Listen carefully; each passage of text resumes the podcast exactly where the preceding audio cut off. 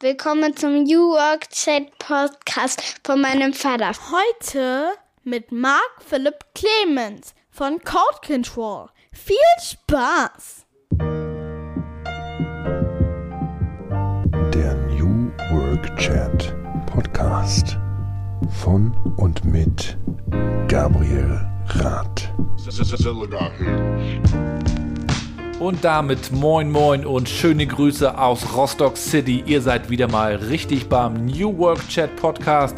Es ist Freitag, ich bin Gabriel, euer Host und ihr seid richtig beim New Work Chat Podcast, eurem Podcast für besseres Arbeiten und vor allen Dingen selbstbestimmteres und flexibleres Arbeiten. Und genau dazu habe ich mir heute einen Experten eingeladen. Marc Philipp Clemens ist zu Gast.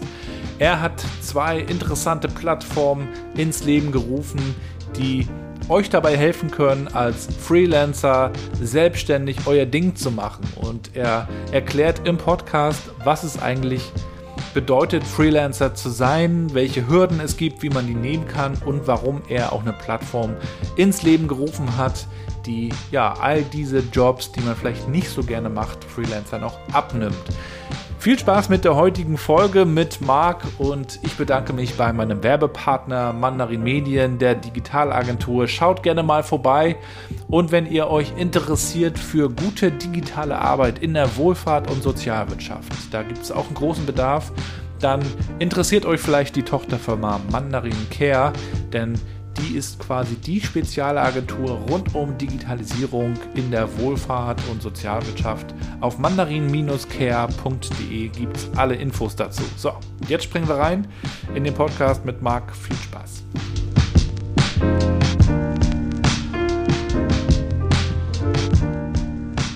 Ja, dann moin und willkommen zu meinem Podcast New Work Chat. Ich freue mich, dass Marc heute zu Gast ist. Schöne Grüße aus Rostock. Ja, moin, moin. Grüße aus Berlin. Beim Vorgespräch warst du aber noch woanders, Marc. Du bist viel unterwegs. Ja, ist richtig. Ja, wir waren vier Monate auf Fuerteventura, haben uns äh, ein bisschen den, die, die Sonne genossen und sind dem Berliner Winter äh, entgangen. Das ist immer, wenn man so eine Sätze hört, dann denkt man sich immer, oh, da schwingt immer ein bisschen Neid mit. Ach, du hast, ich habe gehört, du, du also hast von Leuten Eisbaden gemacht, oder? Ja, ja, das, das, ist, der Vorteil äh, am deutschen Winter, wenn, zumindest wenn man an der Ostsee lebt, dann kann man das machen. Aber ich habe einen Freund, der war auch, äh, der hat auch im, im warmen Überwinter, der geht eigentlich immer mit Eisbaden. Der Klaus, äh, schöne Grüße, der veranstaltet gerade die Cup-Europameisterschaft in Wismar jetzt in Kürze. Und der sagt, ah, also das die Kälte hat natürlich auch so ein bisschen seine Vorteile, aber man möchte sie nicht permanent haben. Ne? Ja, ich fand es ganz schön. Wir sind Anfang Mai zurückgekommen und dann wurde es gerade schönes Wetter und alles grün. Es war perfekte Zeit zum Zurückkommen. Ja. Kann man Berlin wieder genießen. Genau. Ja, wir wollen heute über Flexibilität und über Freiheit sprechen. Äh, Glaube ich, zwei Themen im Kontext von New Work, mit denen du dich ganz stark beschäftigst, auch eine Menge schon auf die Beine gestellt hast. Äh, wir wollen dich heute auch einmal kennenlernen. Wer bist du eigentlich? Wo kommst du eigentlich her? Und vor allen Dingen, wie würdest du meiner achtjährigen Tochter Mathilda eigentlich erklären, was du so tust, Marc? Oh, das ist schwer. Ich schaffe es noch nicht mal meiner Mutter zu erklären. Die nach wie vor, ich sollte einen Corporate-Job holen. Ähm, ja, also ich glaube, in, in, in aller Kürze, unsere Vision ist Enabling the Freelance Revolution. Also es kommt daher, dass ich schon immer ein Fan von Future of Work und Future of Education war. Ähm, selbst eine Zeit lang gefreelanced habe ähm, und viel mit Freelance zusammengearbeitet habe und dann gemerkt habe, okay, Freelancing ist für mich eigentlich der, äh, die wahre Future of Work, New Work. Ähm, aber wenn man freelancet, äh, freelance, dann ist man auch gleichzeitig irgendwie Einmannunternehmer und muss ganz viele Sachen machen, die keinen Spaß machen. Und dann haben wir uns überlegt, okay, wir müssen was kreieren, ähm, was es ermöglicht, Freelancen zu vereinfachen und sich als Freelancer nur darauf zu konzentrieren, was wirklich Spaß macht. Das heißt, ähm, dass man sich nicht um Sales kümmern muss, nicht um Admin, nicht um Rechnung schreiben, vor allem nicht um Rechnung hinterherrennen. Total nervig, wenn man von dem Geld leben muss. Nicht um die Versicherung, ähm, sondern dass wir all das übernehmen und parallel Unternehmen die Möglichkeit geben, äh, Zugang zu richtig tollem Talent zu bekommen. Und ähm, in dem Kontext haben wir zwei Produkte. Das eine ist Code Control. Das ist eine Community von 800 Tech-Freelancern, die alle äh, intensiv getestet sind und nur die Besten kommen da rein. Äh, Produktmanager, Designer und Programmierer. Und das andere ist 9am, ein neues Produkt, jetzt so seit drei Monaten am Markt, bei denen wir probieren, ein Self-Service-Tool anzubieten, das eben Freelancern ermöglicht, noch einfacher ähm, das Geschäftsleben abzuwickeln und Unternehmen es ermöglicht, noch einfacher mit Freelancern zusammenzuarbeiten. Wie würdest du das denn, bleiben wir mal noch mal kurz bei meiner Tochter, äh, Mathilda, acht Jahre, zweite Klasse, wie würdest du ihr denn nicht nur erklären, sondern auch äh, es vielleicht schmackhaft machen? Warum lohnt es sich, Freelancer zu werden, Freelancerin? Also ich glaube am ehesten, wenn sie sich so zurückerinnern kann, wenn sie immer nur warum gefragt hat. Das macht mein Sohn mit, mit drei Jahren. Ähm, dann ist irgendwann, wenn man eine Ausbildung hinter sich hat und irgendwie anfängt zu arbeiten, dann wird einem plötzlich gesagt, dass man machen soll und man darf gar nicht mehr warum fragen. Wenn ich aber Freelancer bin, dann kann ich mein Leben lang warum fragen und kann immer genau das machen, was für mich Sinn macht und äh, was mir weiterhilft. Und das ist, glaube ich, für mich die Idee, wie sich jeder Mensch auf das konzentrieren kann, was ihm Freude bringt und ihn glücklich macht. Ich glaube, das schreckt in Deutschland ja auch viele ab, zu gründen, diese ganzen Begleitthemen, die ihr dann ja auch rausnehmen wollt. Äh, ich muss mich ähm, um diesen ganzen bürokratischen Kram kümmern, äh, Vertrieb mit einmal machen, obwohl mir das vielleicht gar nicht liegt ähm, oder ich zumindest eine unangenehme Vorstellung davon habe. Ähm, siehst du das auch so, dass eigentlich die, die Arbeit gar nicht so das, das Ding ist, sondern eher so diese ganzen Begleitthemen, die Leute auch bremsen, sich selbstständig zu machen? Ja, ich glaube primär. Ich meine, wir sind in einem Markt, an dem es genügend Arbeitsplätze gibt. Ähm, Vollbeschäftigung, Great Resignation. Es gibt eigentlich keinen Grund, ähm, nicht selbst auszuwählen, wann und wo ich arbeite und, und wie ich arbeiten will. Und da ist eben genau diese Thematik, Einmannunternehmer, wie ist das Risiko, bekomme ich einen Job oder nicht, was kann ich eigentlich, also diesen, diesen Schritt hin zu, ich bin nicht mehr eine, eine Position, eine, habe einen Titel bei mir im Unternehmen und bin XY Manager, sondern ich muss mich darüber definieren, was für Skills habe ich, was kann ich anbieten, wo bringe ich Mehrwert. Und dann die Angst zu sagen, kauft das eigentlich jemand? Und wenn ich das alles verkauft habe, dann wie rechne ich das ab und was mache ich mit der Steuer und mhm. brauche ich Versicherungen? Jetzt bin ich ganz allein. Was sind eigentlich, was ist meine Karriere? Jetzt plötzlich definiere ich meine Karriere selbst und nicht die Karriereleiter ist ja. vorgegeben. Ja? Ähm, und es sind genau diese Ängste, die noch Leute abhalten, manche Leute abhalten, vom äh, Selbstständigwerden, vom Freelancer werden.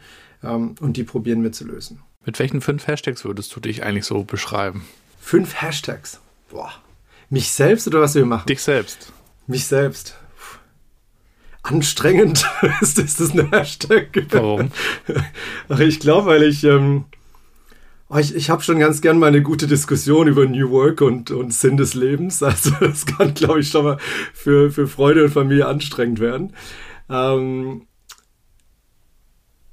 ich, ich weiß nicht, ob man das als querulant wäre. So, ich war mein Leben lang jemand, der ähm, immer ein bisschen probiert hat, den, den Status quo zu hinterfragen und zu ändern. Mhm. Boah, jetzt bin ich erst bei zwei und dann müssen noch drei weitere kommen. Mhm. Gut, ganz klar als, als äh, Vater müde. ist, Hashtag müde ist mit Sicherheit ein neues Ding. Gab es ja ne, bei, bei Twitter mütend. Wir sind mütend. okay, ähm, ja, und ich, also ich glaube, es ist schon so, dass bei mir so dieses ähm, Unternehmertum einfach schon immer in meinem in meiner DNA war. Irgendwie seit ich Schon als ich ein Kind war, habe ich irgendwie Softwareprogramme kleine gemacht und habe probiert, die Eltern zu verkaufen mit einem Freund. Also es hat irgendwie früh angefangen, dass, es, dass ich immer irgendwie in diesem Unternehmertum war. Mhm. Jetzt habe ich vier in den fünften, boah, bereit fürs Wochenende ist doch auch ein bestimmter Hashtag. Oder? Das ist doch Old Work. Stimmt, richtig. Na, ich muss ehrlich zugeben, ich habe ähm, ich hatte mal während einem vorigen Startup ähm, Sommelier Privé eine, eine, Phase, wo ich echt äh, ein bisschen ausgebrannt bin und zwei, drei Monate wieder brauchte, um ein bisschen klarzukommen. Und während der Zeit habe ich ganz festgelegt, dass an Wochenenden nicht gearbeitet wird. Und das halte ich seither durch und also mit kleinen Ausnahmen. Aber ähm, ich glaube, es ist ein, ein Kern, ganz klare Zeiten zu haben, zu denen gearbeitet wird und zu denen nicht gearbeitet wird. Da ist natürlich die große Frage, was ist eigentlich Arbeit heutzutage? Wenn wir auch sagen, Lernen ist zum Beispiel auch ein Teil davon. Ähm, aber da kommen wir vielleicht nachher nochmal dazu. Mich würde zum Anfang natürlich nochmal interessieren, wo kommst du eigentlich her? Und was hat dich in deiner Kindheit äh, so angezündet, dass du diesen Weg dann auch eingeschlagen hast, eigene Dinge zu gründen? Ja, äh, wo komme ich her? Für alle, die es nicht gehört haben, ich bin Schwabe, äh, Schwabe im Prenzlauer Berg. Sind da noch so viele im Prenzlauer Berg oder war das eigentlich nur ein Mythos? Ach, ich, ich glaube, die sind auch schon weggentrifiziert. das ist schon die nächste, die nächste Runde. Ähm, ich weiß gar nicht, ob so viele Schwaben sind, aber es, es gibt schon ein paar, ja, ja, ja. Ähm, ja, und wie kam ich dazu? Ich glaube,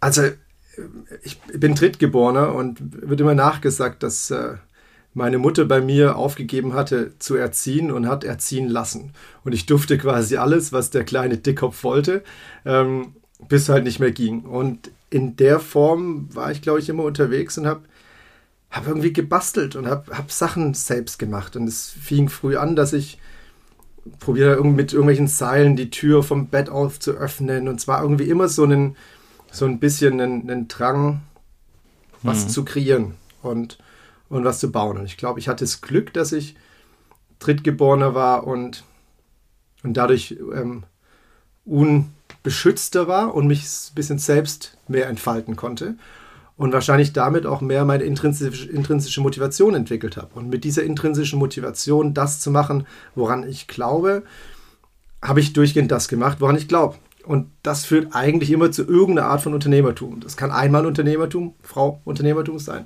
Ähm, kann aber auch natürlich sein, dass man dann ein Unternehmen mit Mitarbeitern. Ähm, das mit den drei Kindern kenne ich so ein bisschen. Ich bin der älteste von dreien. Ich musste noch alles aushandeln, vom Taschengeld bis wie lange äh, darf ich draußen bleiben.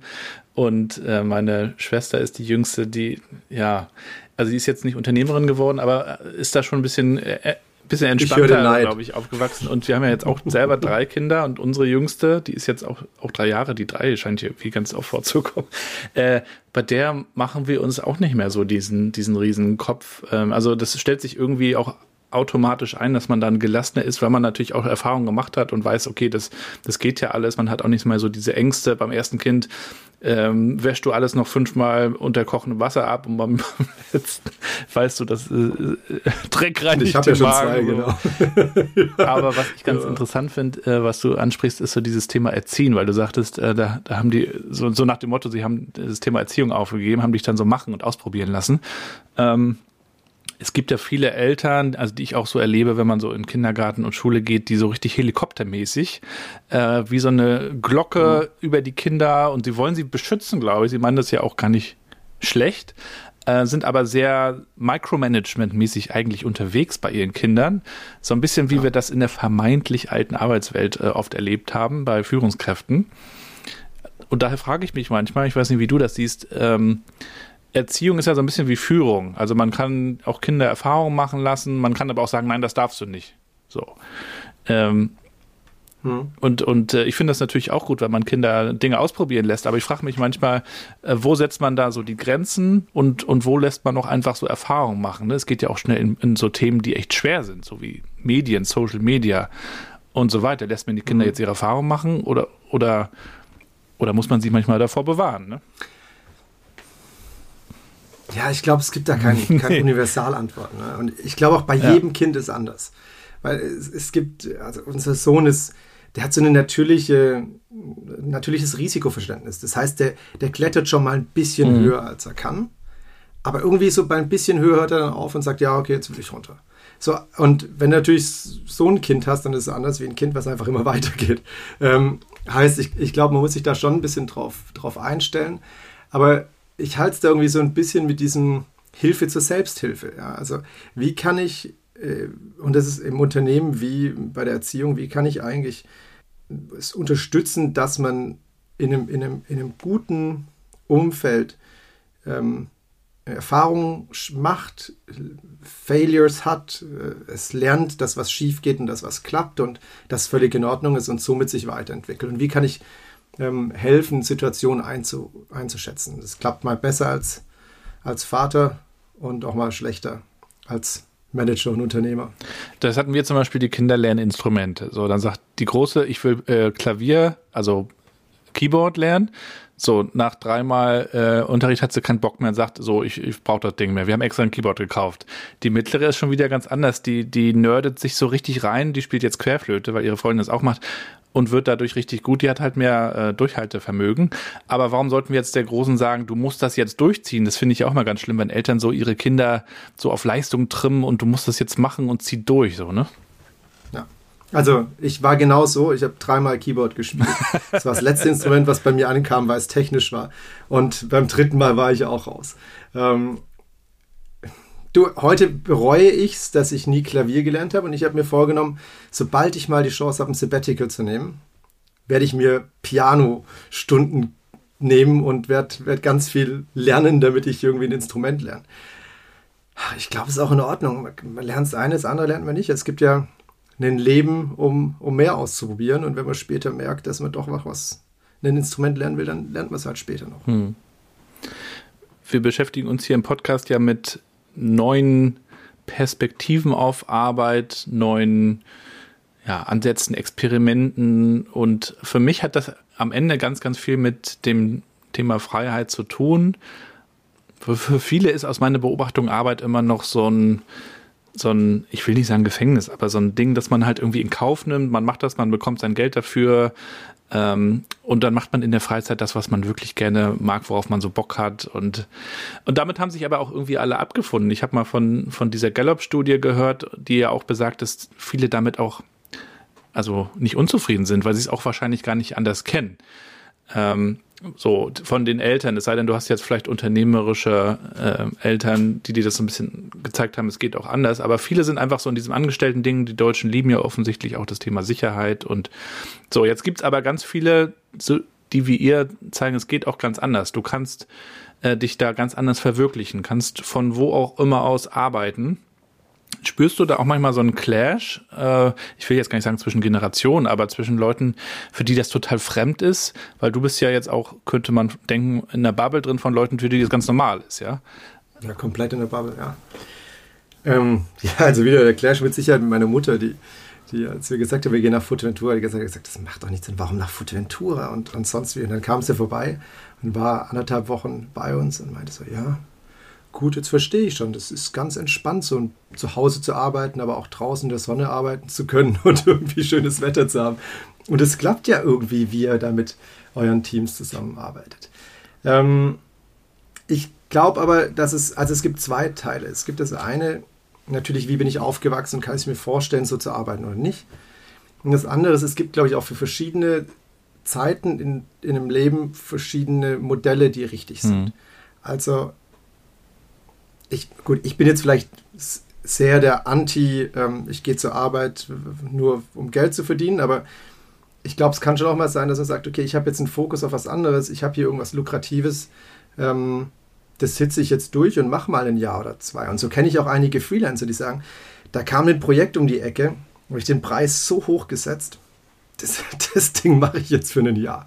Also ich glaube, das ist nicht immer falsch zu sagen, okay, man, Arbeit muss zwangsläufig immer komplett Spaß bereiten. Aber mhm.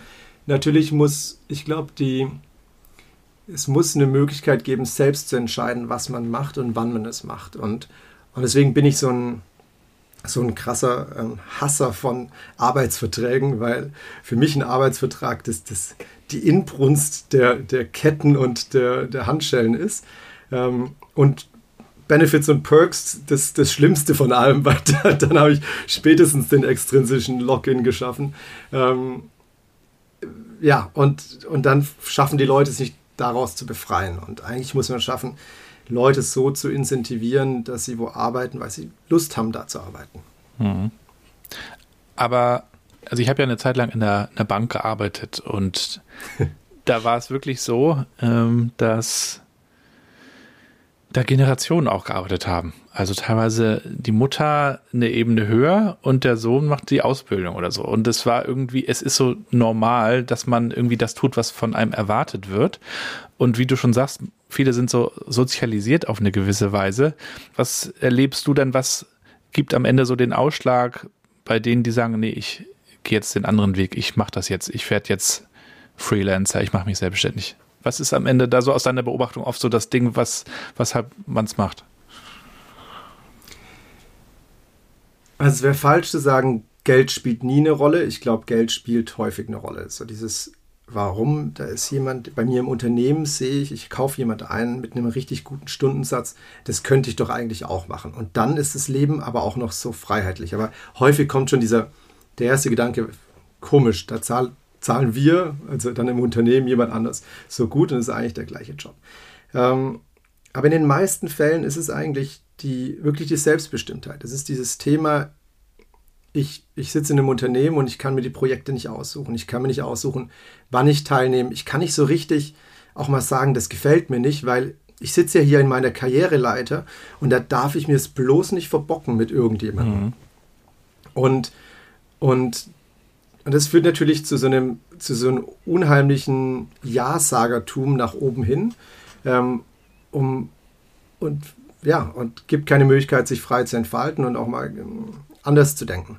Und ich glaube. Man möchte gefallen, genau, man möchte gefallen. damit man dann mehr Chancen hat. Ja. Genau. Und es, es ist das System inhärent. Also es geht ja schwer anders. Natürlich kann man an, an der Unternehmenskultur arbeiten, aber natürlich ist, ist halt immer ein, ein Boss zu ja, Mitarbeitergespräch. Ja? Und, und damit passiert das automatisch. Ähm, und ich glaube, da ist so ein, dieser Ansatz, ich kann jederzeit gehen und ich kann jederzeit was anderes machen ist eine unheimliche Befreiung. Und das, das sehen wir jetzt von den Leuten, die Freelancer werden. 98 Prozent sagen, sie würden nie einen anderen Schritt gehen. Heißt nicht, dass sie nicht wieder mal potenziell zurückgehen in eine Festanstellung, aber sie würden immer wieder Freelancer werden. Mhm. Und, und das ist eigentlich das Wichtige. Mhm. Ich habe im Podcast schon mit vielen gesprochen, die sich selbstständig gemacht haben. Und äh, der Nick Sohnemann, ein Hamburger, der hat eine Innovationsagentur gegründet, Future Candy, der, der beschrieb das so, das fand ich ganz interessant. Er sagte, das ist befreiend. Du wachst dann irgendwann auf, aber es ist auch so ein kleiner Schmerz am Anfang, weil, wow, mit einmal habe ich eine Riesenverantwortung. Es kommt jetzt nicht mehr automatisch das Geld jeden Monat drauf. Also das ist so, so ein, ja, du wachst irgendwie, also so hat er das zumindest beschrieben. Ich stimme kom komplett zu aber gleichzeitig das, dieses Gefühl, wenn das erste Mal echt selbstverdientes Geld reinkommt, ist auch was Besonderes. Also man hat ja immer im Gehalt, hat, das Gehalt ist ja geschuldet. Im Prinzip eigentlich egal, was für ein Resultat rauskommt oder wie man gearbeitet hat oder was man gemacht hat. Eigentlich ist mit Unterschrift zum Arbeitsvertrag das Gehalt geschuldet so. Mhm. Und ab dann mache ich meine Pflicht und komme halt von neun bis fünf komme ich vorbei. Ähm, und wenn man freelanced, leistet man und dann wird man bezahlt. Das heißt, es wird bestätigt, dass das, was man geleistet hat, ähm, auch gewollt wurde und es wird nicht angezweifelt. Und das ist, finde ich schon auch, ähm, ja, es ist wirklich selbstverdientes Geld. Begleitest du auch Unternehmen oder sprichst du auch mit Unternehmen, die gerade so auch in diesem ganzen Umbruch, in dieser Transformation sind, zu sagen, okay, wir können nicht mehr so weitermachen wie bisher. Die Leute hauen dann sonst einfach ab. Auch die Jüngeren wollen das vielleicht gar nicht mehr. Wie kommen wir vielleicht hin in, mehr Selbstorganisation und, und selbstbestimmtes Arbeiten? Wie können wir vielleicht auch mit Freelancern zusammenarbeiten? Vielleicht kannst du uns da so, so einen Einblick geben, was, was beobachtest du da gerade? Was passiert da gerade so auch in der, in der Wirtschaft? Ich glaube, bei den meisten kommt es natürlich immer aus dem Schmerz. Ich, ich finde keine Angestellten und das fing an mit IT und heute ist es fast alle Bereiche. Ähm, das heißt, es kommt aus dem Schmerz. Ich finde keine Leute und dann kommen wir bei Code Control und sagen, ja, gut, wir können jede Position innerhalb von 48 Stunden füllen. Dann sage ich, wie, was? Und dann sind die Leute auch noch gut, wow. So, und dann ist immer so, gibt so auch die Erfahrung, die dann die Leute haben und sind dann komplett perplex, wie das eigentlich gehen kann. Ähm, und dann geht meist ein Licht auf, wo es heißt, okay, vielleicht müssen wir die Unternehmen umstrukturieren und vielleicht müssen wir Freelance als Teil mhm. des Unternehmens machen. Aber ich glaube, es gibt neben diesem Ansatz, finde ich Talent oder nicht, ganz viele Gründe, mit extern zu arbeiten. Und ich halte es mal offener für mich sind es Freelancer, weil es, glaube ich, eines der schönsten Modelle mit, ist, mit extern zu arbeiten, externen Experten zu arbeiten. Aber grundsätzlich externe Arbeitskräfte helfen, ins Unternehmen was reinzubringen, was anders ist. Leute, die eine Sicht von außen haben, aber auch Leute, die vielleicht schon mal ein ähnliches Projekt drei, vier, fünf Mal woanders gemacht haben. Das heißt, sie kommen mit einem Erfahrungsschatz rein, den man gar nicht innerhalb eines Unternehmens ähm, aufbauen kann. Und man darf nicht vergessen, dass Unternehmen, Organisationen heute viel projektbezogener denken müssen. Also wenn ich, wenn ich schneller sein will, wenn ich agiler sein will, muss ich, muss ich die Möglichkeit haben, auch zu dem Zeitpunkt, zu dem ich es brauche, ein ganz spezielles Skillset mir reinzuholen und zwar hinzuzufügen zu meiner Organisation. Und, und da helfen Freelancer. Und was dann passiert, wenn ich Leute reinhole, anstatt mit einer externen Agentur oder Beratung zu arbeiten, ist, dass die, die Leute hier reingeholt werden, schlauen mein eigenes Personal auf. Das heißt, es gibt einen Wissenstransfer. Es ist keine, so dieses klassische Agentur versus ähm, Unternehmen, was also Agentur baut, mhm. nicht alle, ja, aber viele bauen, übergeben und dann ist, wird mhm. es halt irgendwie mhm. weitergeführt. Und, und dieses Freelancertum ist ein, da muss man ganz arg aufpassen, natürlich darf man das aus Scheinselbstständigkeitsgründen nicht, aber es ist eigentlich ein sehr integraler Bestandteil dann der Organisation und hilft wirklich, die Interna äh, Inter, ähm, Organisation aufzuschlauen. Genau, und für meine Begriffe sollte eine Organisation zwischen 50 und 80 Prozent festangestellt haben und den Rest Freelance. Das heißt, bis zu 50 Prozent Freelance tatsächlich in der, in der Organisation. Jetzt hast du ja auch Freelancer, da denkt man schnell an Tech. Ist bei euch ja auch ein großer ähm, oder das Thema. Wie ist das denn mit anderen Branchen? Die, also gucken wir mal an die Wohlfahrt und Sozialwirtschaft zum Beispiel. Äh, da ich weiß nicht, ob es das da schon gibt. Äh, vielleicht, wenn man mal einen externen Programmierer hat, könnte ich mir das vorstellen. Ich weiß es nicht. Aber ist das für dich auch zukünftig denkbar, dass auch in, in den Branchen, wo man eben nicht als Wissensarbeiter unterwegs ist, dass auch da andere Modelle zukünftig ähm, zum Tragen kommen können? Ja, ich glaube schon. Und es gibt es heute schon, aber natürlich ist das Freelance-Modell besonders ähm, sinnvoll in den Bereichen, ähm, die höheres Einkommen haben.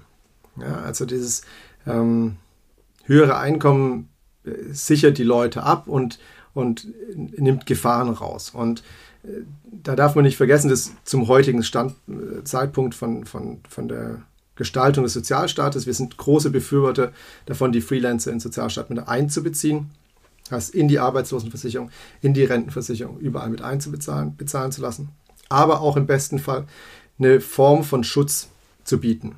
Ähm, und es geht dann immer so, im Konzept geht es immer gern in diese Richtung bedingungsloses Grundeinkommen. Ja? Und wenn wir die Richtung bedingungsloses Grundeinkommen denken, dann ist vielleicht Freelancertum wieder für alle das richtige Modell. Aber es ist ganz lustig, vielleicht denken wir dann auch gar nicht mehr in Freelancer oder festangestellt. Das ist so diese Definition heute, aber dann verändert sich vielleicht einfach das Modell des Festangestellten. Und Vielleicht würde automatisch der Festangestellte viel eher einen Freelancer. Also wenn ich mich an Erdkundeunterricht, interessant, aber eher Erdkundeunterricht von siebten Klasse erinnere, dann haben wir damals gelernt, ja, es wird alles flexibler und ähm, die Jobs werden, muss man regelmäßig ähm, wechseln und, und es, ja, und dann wird es irgendwie später in der Schule nochmal aufgenommen. Und dann, aber dann gehen wir irgendwie so in, in die Oberstufe und heißt ja jetzt aber bloß einen sicheren Job holen, den man ein Leben lang haben kann. So, ja. Ich glaube, wir sind jetzt endlich an dem Zeitpunkt, dass es eben nicht mehr darum geht, einen Job für 20, 30, 40 Jahre zu haben, sondern so okay ist, ähm, halbes Jahr bis zwei Jahre das eine zu machen, dann was anderes. Und dann ist es am Ende egal, ob Freelance oder Festanstellung. Ja, und bisher war Arbeit immer an einen Ort gekoppelt, ne? in dem man gegangen ist. Da hat man die Arbeit verrichtet, ist dann nach Hause gegangen und hatte dann seine Freizeit. Ich habe mal einen spannenden Vortrag gehört von von einem, ich glaube, Online-Marketing-Beratungsunternehmen, die einfach auch um die Welt segeln und von dort aus arbeiten. Sie haben ihre Mitarbeitenden, ich weiß nicht mehr genau in welchem Verhältnis, die sitzen halt überall ne? und dann arbeiten die zusammen. Es gibt keine Büros. Solche Stories wirst du ja wahrscheinlich viele kennen. Und dann kommt aber natürlich ein spannender Punkt dazu. Man muss sich dann auch selbst organisieren. Du hast dann einfach ja natürlich nicht mehr wie in Angestelltenverhältnissen jemand, der dir das vorgibt und strukturiert, sondern du bist dann selbst auch in der Verantwortung und musst eben auch schauen, wie viel arbeite ich. Ähm, also Selbstmanagement kommt irgendwie auch dazu. Ähm, wie gehe ich mit meiner Energie um? Ähm, wann bin ich überhaupt produktiv? Äh, seid ihr da auch unterstützend dabei, äh, die Leute dabei zu unterstützen, weil ich könnte mir vorstellen, der ein oder andere arbeitet dann auch sehr, sehr viel. Äh, der nächste hat andere Herausforderungen. Also wir, wir sind ja selbst ein Remote-Unternehmen mit unbegrenzt Urlaub und ich weiß nicht, auf 30 Leute, 20 Nationalitäten, ähm, in, glaube ich, auch 20 oder 21 Ländern. Ähm, natürlich funktioniert es viel besser, wenn Leute Senioren sind. Also bei uns, dadurch, dass wir noch recht klein sind, ist es tatsächlich so, dass wir ganz viel mit Senioren ähm, Talenten zusammenarbeiten im Kernteam.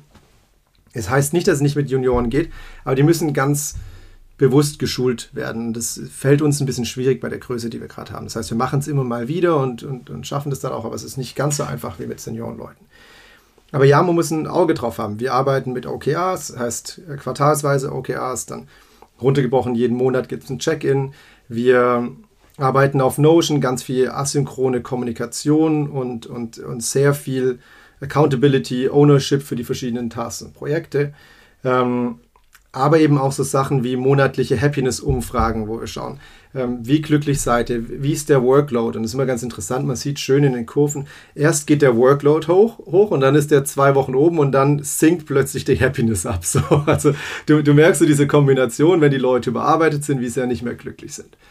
Wir haben noch eins, wo, wo es um eine Frage um Support, wie, wie unterstützt mhm. fühlst du dich?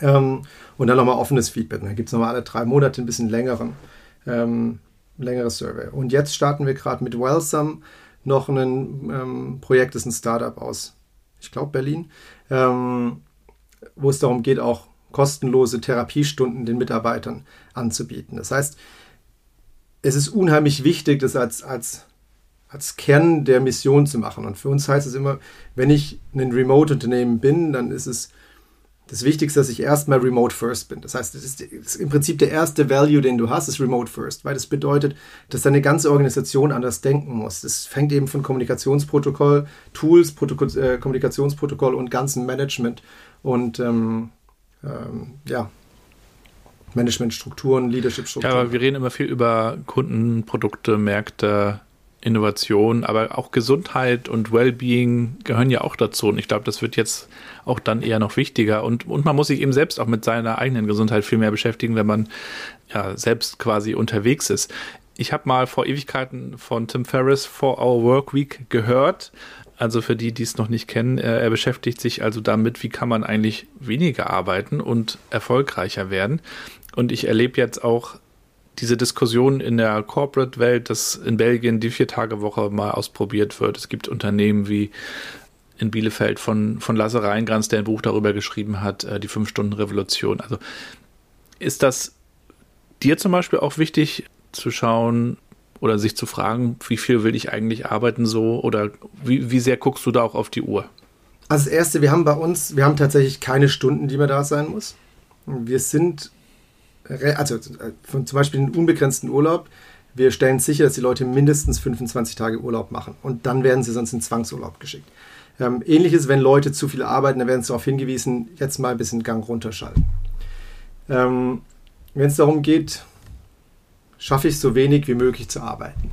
Ich auch da, glaube ich, ist es situationsbedingt. Also ich habe jetzt gerade die, die, wir sind zurück aus Futentura gekommen, eine neue Kita. Ich habe die Eingewöhnung von unserem Sohn gemacht. Ähm, und meine Frau war jetzt viel in Hamburg und hat, hatte viel ähm, geschäftliche Sachen. Das heißt, ich, ich habe eigentlich voll mich um den Kleinen gekümmert. Und dann reduziere ich einfach meine Arbeitszeit, weil ich will mich um meinen Sohn kümmern und will da auch nicht in einem Stress zwischen verschiedenen. Also ich, ich will nicht in der Situation weil ich, sein, dass ich bei meinem Sohn mich dann ärgere, dass ich doch arbeiten müsste, sondern das ist eine bewusste Entscheidung.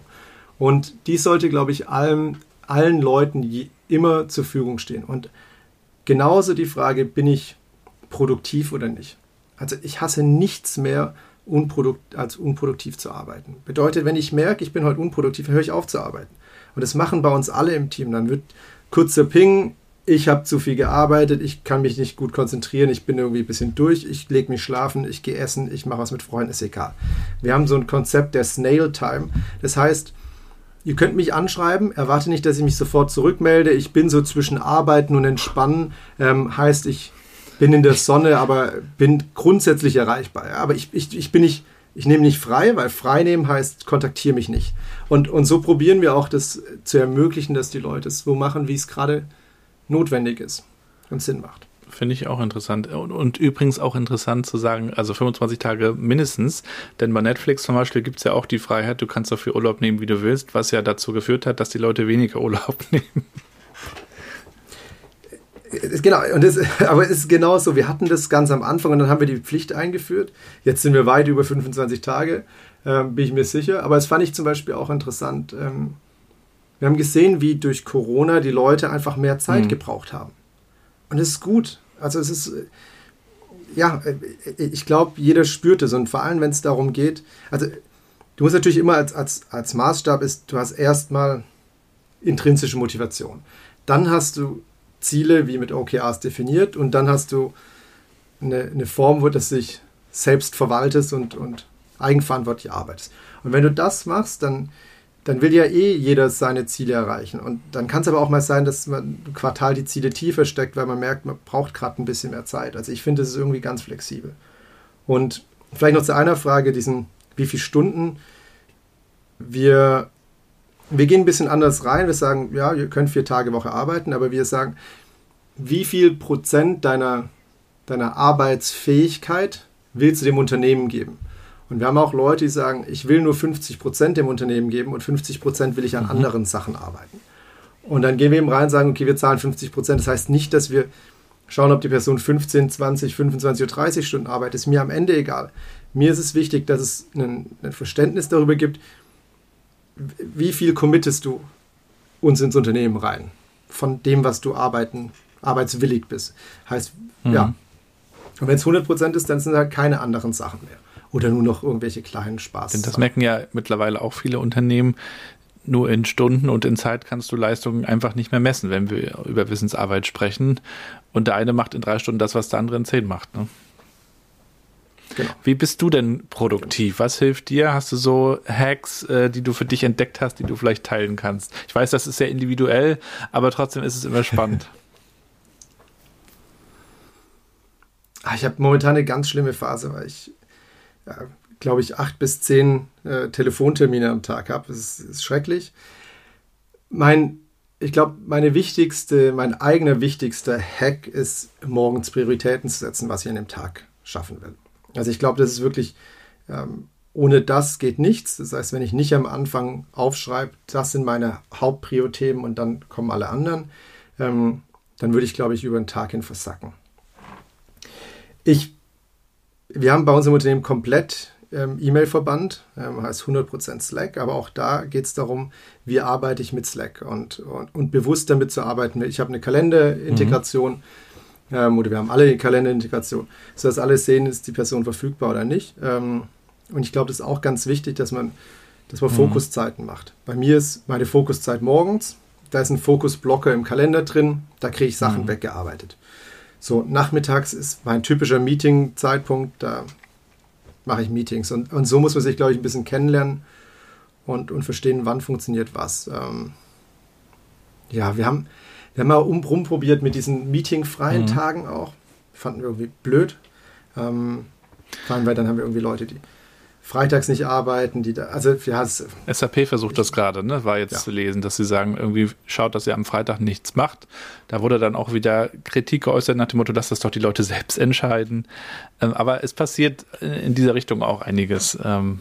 Also was wir machen, ist, wir machen so Sharing Sessions im, im Team über ähm, was was hilft mir selbst, produktiver zu sein oder was für mich ein Problem. Und es ist auch eben, glaube ich, ganz wichtig, dass man auch mit den Leuten, mit denen man zusammenarbeitet, sich austauscht, was ist es für mich und mhm. was ist es für dich.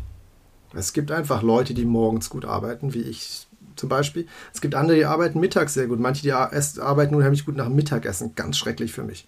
Ähm, ja, und dann sollte man das ein bisschen verstehen. Wir hatten mal, ähm, und dann gibt es noch ganz viele andere Elemente, finde ich, die, die wichtig sind. Aber so dieses, dieser Austausch. Wir haben auch mal so 20 Personalities-Thematiken immer gemacht für, für alle Neuen im, im Team. Haben wir gerade leider ein bisschen weniger. Aber einfach, um zu verstehen, mit wem arbeite ich wie. Und auch, auch das hilft wieder mit Produktivität. Ja, weil wie gehe ich mit jemandem um, wann funktioniert was? Und, und am Ende kommt dabei ein, ein besseres Zusammenspiel mhm. raus. Wie bildest du dich denn auch weiter in diesen Themen? Also wie lässt du dich inspirieren oder von wem, von was? Ich glaube, da kommt mein ADHS durch, dass ich überall rum, rumfliege wie so ein Schmetterling und dann mal wieder mich hinsetze, mir ein bisschen äh, was konsumiert und sage, ah, das ist aber interessant. Ähm, ich, wir haben ganz viel Learning by Doing gemacht. Ähm, wir sind seit 2015, 16 remote. Ähm, dann natürlich viel mit anderen sprechen. Und ich finde es auch immer wieder interessant, so das komplette Gegenteil zu hören. Und es gibt unheimlich äh, smarte Leute im, im People-HR-Bereich, die, die keine Remote-Anhänger sind. Und ich finde es immer wieder interessant, weil wir, wir sind solche krassen Verfechter davon. Ähm, aber es ist natürlich klar, es gibt Organisationen, die anders ticken und es gibt auch Leute, die anders ticken und dann muss es für die Leute auch ein Konzept geben und dann muss das Konzept aber auch für die stimmig sein und die, die Stimmigkeit da ist wieder eine andere Stimmigkeit wie bei uns. Und ähm, ich glaube, das hilft mir immer unheimlich, äh, dann, dann doch nochmal einen Schritt weiter zu denken. Und genau, und ich glaube, so ein bisschen zuhören. Liest du oft Bücher? Ja, ich probiere es, aber zwischen, zwischen Erziehungsratgebern ähnlichem. Ja, das letzte ging über, über Product Management. Ähm, ich, ja, ich probiere es immer wieder, aber tatsächlich habe ich viel zu wenig Lesezeit. Äh, es ist ja auch alles sehr schnelllebig, gerade auch wenn man viel online ist. Äh, du bist selten lange bei einer Sache. Ne? Es passiert einfach sehr viel, sehr, sehr schnell. Da muss man sich dann schon manchmal richtig zu zwingen. Also mir geht es auch manchmal so. Ähm, es ist einfacher gefühlt, äh, online irgendwas zu lesen und dann skippst du halt weiter, guckst ein Video, machst das, das, das. Beim Buch musst du dich ja auch ein bisschen dazu zwingen, jetzt mal alles andere rauszunehmen und dich darauf einzulassen und äh, auch dabei zu bleiben, ne? Ja. Ja, ja, stimme ich zu. Oder hat man vielleicht auch nicht so diese äh, Ablenkung dann, die man äh, online dann immer hat? Ja, und ich, also ich hatte es für mich ist immer so Lesen so ein Abendthema mhm. und na, zum Beispiel mit Futentur haben wir sehr spanische Zeiten gelebt ähm, und da geht unser Kleiner auch richtig spät schlafen. Und das ist jetzt immer noch ein bisschen so und wenn ich dann mal einen Moment habe, dann räumst du irgendwie noch auf und dann bist, bin ich irgendwie auch in dem Moment, dass ich mich nicht mehr mit einem Sachbuch ja. auseinandersetzen will. Und, und da ist dann der Konsum von irgendwie kurzen Artikeln oder so, ist, ist deutlich interessanter und ich, ich muss auch mal sagen, dass äh, also ich habe ein Economist, das ist das Einzige, was ich durchgehend immer lese. Und, und auch da für Future of Work habe ich häufig, obwohl ich jetzt aus der Branche komme, immer mal wieder noch Punkte rausgeholt, die ich dann krass interessant finde. Und manchmal braucht es auch nur so diesen Gedankenstoß, der dann hilft, das, ähm, das nächste Mal wieder mit jemandem zu diskutieren oder so. Ich, ich, ich brauche da nicht immer einen, äh, eine 140-seitige Ausführung über alles. Ähm, viele Unternehmen diskutieren ja jetzt auch gerade, äh, wie stark ist der Anteil von Remote-Arbeit, welche Bedeutung hat das Büro für uns zukünftig. Ähm, entwickeln wir das Büro weiter zu einem Ort, wo man kreativ zusammenarbeitet, ähm, lernt, was auch immer. Äh, hast du den Eindruck, dass, dass es da irgendwie vorwärts geht oder äh, glaubst du, dass das immer noch alles sehr so im alten Denken ist? Weil die Räume alleine ändern natürlich auch nichts also ich bin chronischer Optimist, aber als, als Corona kam, war ich so schrecklich optimistisch, dass jetzt sich alles, alles ändert und so viel verbessert. Ich glaube, dass die Unternehmen, die sich dem Thema ernst annehmen, eine Riesenveränderung machen. Shopify ist so ein Beispiel. Wir hatten ähm, kürzlich ein Event mit dem Director Talent und ich hatte mit, mit Gavin vor der Entscheidung, dass die remote gehen, gesprochen. Und er meinte ja, und mit unserem C-Level, die sind komplett gegen Remote aktuell noch. Ja, und, und es war so ein ganz interessantes Gespräch, dann war es relativ klar. Und dann kam die Entscheidung von Spotify, äh, von sorry, Shopify, ähm, wir gehen komplett remote und machen so Satellite Offices. Und, und was passiert sein muss, ich weiß nicht, ich habe mit Gavin nicht darüber gesprochen, aber mit, über andere Sachen, aber was passiert sein muss, ist, C-Level hat sich angeschaut, okay, was macht für uns eigentlich Sinn, wie kriegen wir richtig gutes Talent, ähnlich wie jetzt bei Airbnb mhm. wahrscheinlich.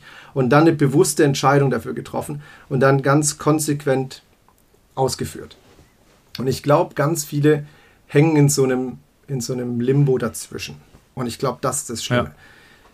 Wenn man zwei Jahre lang einen, einen, so ein hingeschmissenes Remote-Arbeiten gemacht hat, dann ist man jetzt Gott froh, dass man wieder ein Büro hat und zusammensitzen kann weil es macht auf Dauer dann keinen Spaß. Und dann kommt so ein, auch so ein schlechter Hybrid raus mit, ja, ihr könnt halt jetzt ein bisschen Heimarbeit machen. Und dann kommt plötzlich Micromanagement rein und das ganze Monitoring, da ist gerade ein guter Artikel ähm, vorletzten Economist drüber gewesen. Aber dann kommt dieses, jetzt müssen wir ganz viel Monitoring auf den Computer ja, ja. von den Mitarbeitern machen. Und ich glaube, das ist der komplett falsche Weg. Aber das ist im, im Prinzip die Angst, die richtige Entscheidung oder die Entscheidung zu treffen. Ich will nicht sagen, die richtige für uns wäre es die richtige, ähm, die Entscheidung zu treffen, wirklich remote zu gehen.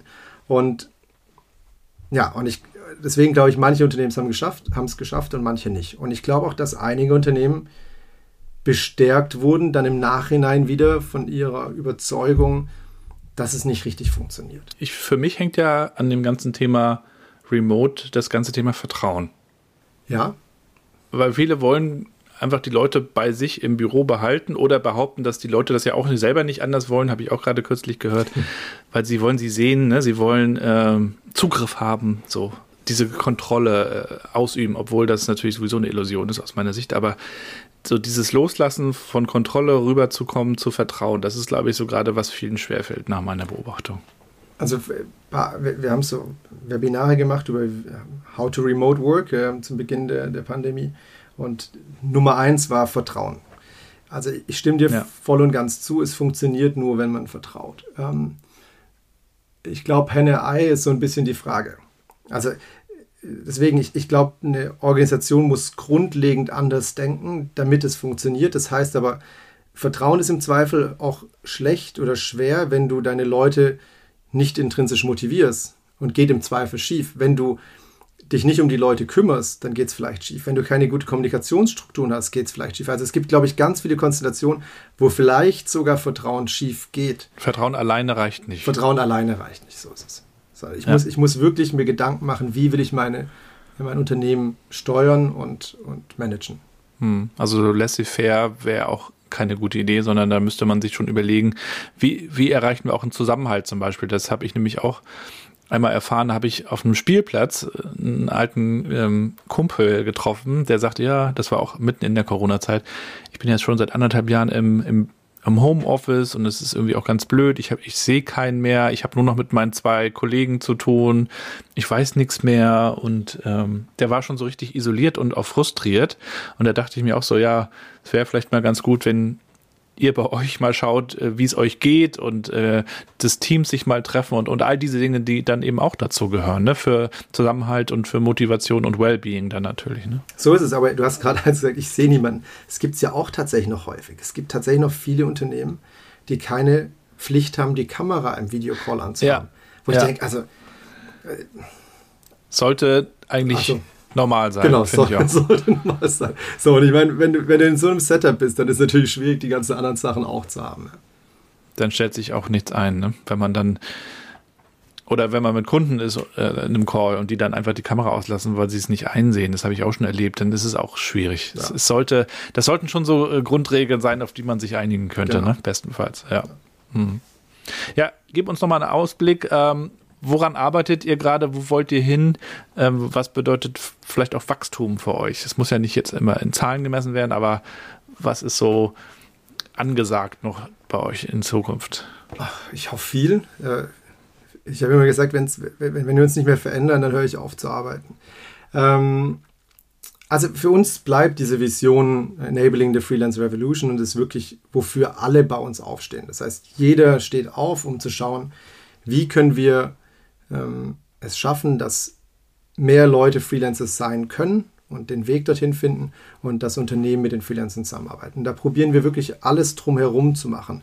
Das heißt, wir sind auf der Freelance-Seite 100% kostenlos und es geht uns auch darum, so viel wie möglich mhm. der Plattform kostenlos anzubieten. Wir sind der erste kostenlose Freelancer-Marktplatz, ähm, wo beide Seiten nichts zahlen, weil wir glauben, dass, der, dass es gibt kein Eigentum an dem Profil, Eigentum an dem CV. Ähm, und wir bauen Stück für Stück immer an so, so kleinen Features, die, von denen wir überzeugt sind, dass es das Leben vereinfacht. Also zentral alle deine Profile auf verschiedenen Marktplätzen live zu bringen, die mhm. aktuell zu halten. Das heißt, du musst nur an einer Stelle es verändern. Wir polieren und wir editieren die Profile, sodass das Profil auch sicher gut ist. Ähm, machen aber auch ganz viel Webinare und, und, und Academies und jetzt kommt bald eine äh, Freelancer Newbie Academy, wo wir im Prinzip in sechs, sieben Videos den, den Schritt ins Freelancertum ähm, aufzeigen werden. Und genau, so insofern geht uns wirklich alles darum. Auf der Unternehmensseite geht uns ganz viel darum, wie kann ich Scheinselbstständigkeitsrisiken äh, minimieren und kann ich die, den Austausch innerhalb des Unternehmens optimieren. Ähm, können wir ermöglichen, dass man mit verschiedenen Plattformen über unsere Plattform zusammenarbeitet. Und dann aber auch so Sachen wie, wie kann ich als, als Business-User, der, der die vielleicht einen Freelancer sucht, sicherstellen, dass der Freelancer frühzeitig bezahlt wird und nicht nach der typischen Company 30 bis 60 oder 90 Tagen. Und da gehen wir eben rein und sagen, okay, wie können wir ein kleines Pre-Financing machen, dass ich sage, okay, bezahl den Freelancer früh, dann kostet es vielleicht 2%, aber ähm, dafür habe ich jemanden glücklich gemacht und kann ein gutes Talent bei uns haben. Und so sind es so ganz viele kleine Dinge, an denen wir da am Basteln sind. Ähm, was heißt Wachstum? Ich glaube, für uns war eine Veränderung, also mehr Leute glücklich machen. Ähm, wir haben bei 9AMs so richtig eine Monetarisierungsstrategie noch nicht entwickelt. Ähm, wir schmeißen irgendwie Werbung, alles. Werbung, Werbung, Werbung. ja, aber es ist, es ist wirklich so. Es, äh, aber weil wir für diese Vision aufstehen, ja, und das ist, äh, und dadurch, wir wissen, dass wir damit Geld verdienen werden, weil da wird es Sachen geben und es gibt so Kleinigkeiten, da, da macht es einfach Sinn, dass wir dann Geld nehmen. Aber im ersten Schritt geht es einfach darum, wie, wie können wir da mehr Leute erreichen. Und ich glaube, das ist so das, das Ziel für uns. Und letzte Frage, was bedeutet Erfolg für dich? Oh, Glückseligkeit. Bei der Arbeit oder außerhalb? Nee, ich, ich, ich, beides. Ich glaube, es geht, ich kann nicht beim einen glücklich sein ohne dem anderen. Ähm, mhm. ja, tatsächlich, also ich, ich, ich kann, glaube ich, sagen, ich fühle mich tatsächlich erfolgreich, weil ich, weil ich unheimlich glücklich bin in dem, was ich mache. Und ähm, kleiner Exkurs, ich hatte eine Insolvenz mit einem Wein-E-Commerce-Unternehmen davor und ich hatte schon ein Jahr davor so dieses Down, was ich erzählt hatte. Und dann war diese Failure von, dem, von der Insolvenz für mich gar nicht mehr so das, der, das große Problem. Also ich hatte es irgendwie gelernt und dann war Freelance, das heißt, ich war eigentlich dennoch, würde ich sagen, glücklich durchgehend und, und erfolgreich irgendwie. Vielleicht nicht hm. monetär, vielleicht nicht mit dem Unternehmen erfolgreich, aber erfolgreich mit dem, was ich mich entschlossen habe zu machen. Herzlichen Dank. Ich danke dir. Für das Interview und für den Einblick in in eure Welt so ein bisschen. Äh, ich glaube, das wird für viele immer interessanter und attraktiver und, und von daher schönen Dank, dass du das auch ein bisschen mal erklärt hast, weil ja, ich glaube, dass auch gerade viele junge Leute, die auch hier zuhören, äh, sich fragen, ja, wie geht das? Und da seid ihr dann natürlich auch an der Stelle, um da den Weg zu zeigen und äh, vielleicht auch ein paar der, der nicht so angenehmen Aufgaben abzunehmen. Insofern euch da weiterhin viel Erfolg und dir natürlich viel Gesundheit. Vielen Dank. Danke, dass ich da sein durfte. Danke dir und dann bis bald. Mach's gut. Bis dann. Ciao.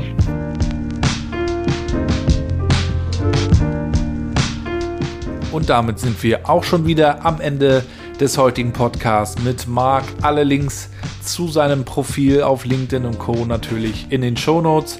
Ich würde mich freuen, wenn ihr mir auch euer Feedback gebt. Schreibt mir gerne eine Nachricht über meinen Blog gabrielrad.com, über LinkedIn oder über Twitter.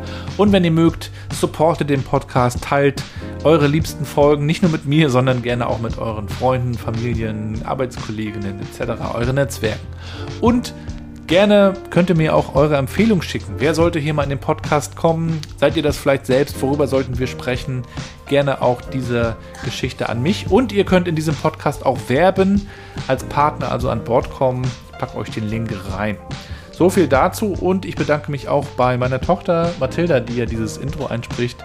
Ähm, das habe ich, glaube ich, noch viel zu selten getan. Also auch vielen Dank dafür. So, und ich wünsche euch jetzt erstmal alles Gute, schönes Wochenende. Wir hören uns nächste Woche Dienstag wieder, denn wir sind aktuell im zwei Folgen pro Woche Modus.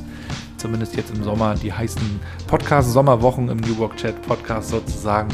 Äh, lasst euch gut gehen, genießt die Sonne, bleibt gesund und bleibt connected. thank you